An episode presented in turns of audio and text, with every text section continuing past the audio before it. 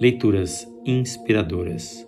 Leitura do livro Diário do Pioneiro, com a biografia de Gunnar Vingren, fundador das Assembleias de Deus no Brasil. Capítulo 6 Aproveitando as oportunidades, terceira parte. Dez anos depois. Num artigo na revista Julius Herald, no ano de 1920, Vingren escreveu: Temos agora igrejas em oito estados do Brasil. Nos estados da Paraíba e do Rio Grande do Norte, onde o trabalho começou há pouco tempo, já temos crentes batizados em 23 lugares. Conforme já foi mencionado, Daniel Berg e eu chegamos ao Pará no dia 19 de novembro de 1910. Pouco depois, Deus nos deu colaboradores, pois temos um evangelista brasileiro cujo sustento vem dos Estados Unidos. No ano de 1916 chegaram aqui os irmãos Samuel e Lina Nistrom. Temos um novo colaborador, o irmão Crispiniano de Melo, que é sustentado pela igreja no Pará. E em 1917 conseguimos outro colaborador, o irmão Clímaco Bueno Asa, que é sustentado pela igreja Filadélfia em Skovde, Suécia. Em 1918, Deus enviou também os irmãos Joel e Signe Carlson, os quais trabalham em Pernambuco. No ano de 1914 vieram também Otto e Adina Nelson, que começaram a obra em Alagoas. Neste ano de 1920, Deus nos deu uma grande ajuda na pessoa do nosso querido irmão José Moraes, que antes era pastor presbiteriano aqui no Pará. Ele foi separado como nosso evangelista no dia 5 de janeiro deste ano e viajou ao estado do Rio Grande do Norte, onde Deus de maneira maravilhosa o tem usado. O Senhor abriu ali uma grande porta para essa gloriosa verdade do batismo com o Espírito Santo. Temos também dois outros obreiros que se sustentam a si mesmos os irmãos Josino Galvão de Lima e Joaquim Batista de Macedo. Este último foi chamado por Deus para trabalhar na obra através de uma revelação, quando lhe foram mostrados todos os lugares que ele deveria visitar. Este irmão, Joaquim Batista de Macedo, que recentemente foi levado para a glória eterna, tinha uma sabedoria maravilhosa para fazer calar a boca dos que resistiam a Deus. Uma vez ele foi rodeado por duzentos homens armados para matá-lo, mas o Senhor salvou a sua vida e não lhe puderam fazer nada.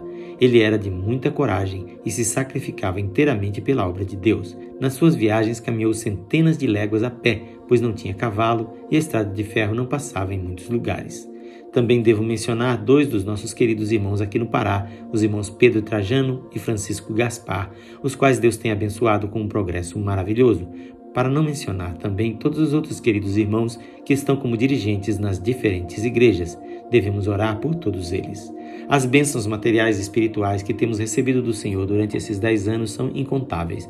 Temos de dizer, como Jacó, o servo de Deus: Eu não tinha nada mais que esta vara quando passei o Jordão, e agora tenho sido multiplicado com estas duas multidões.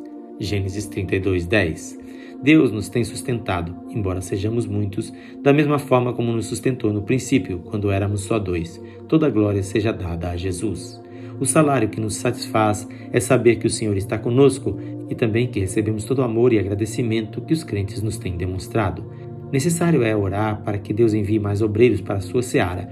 Irmãos, lembrai-vos que justamente agora o Brasil está aberto para o Evangelho e entre os seus 25 milhões de habitantes existem muitos que necessitam ouvir a palavra da vida eterna. Lembramos ao ouvinte que isto foi escrito no ano de 1920. Do final de 1920 até maio de 1921, Vingren enfrentou uma séria enfermidade. Sentiu-se tão mal que teve de viajar para a Suécia. Porém, Deus continuava realizando sua maravilhosa obra na igreja no Pará. Na última Santa Ceia que Vingren participou, no dia 15 de novembro, eram 200 as pessoas presentes. Naquele culto vieram quatro pessoas leprosas à frente pedindo oração. Treze novos convertidos foram batizados nas águas.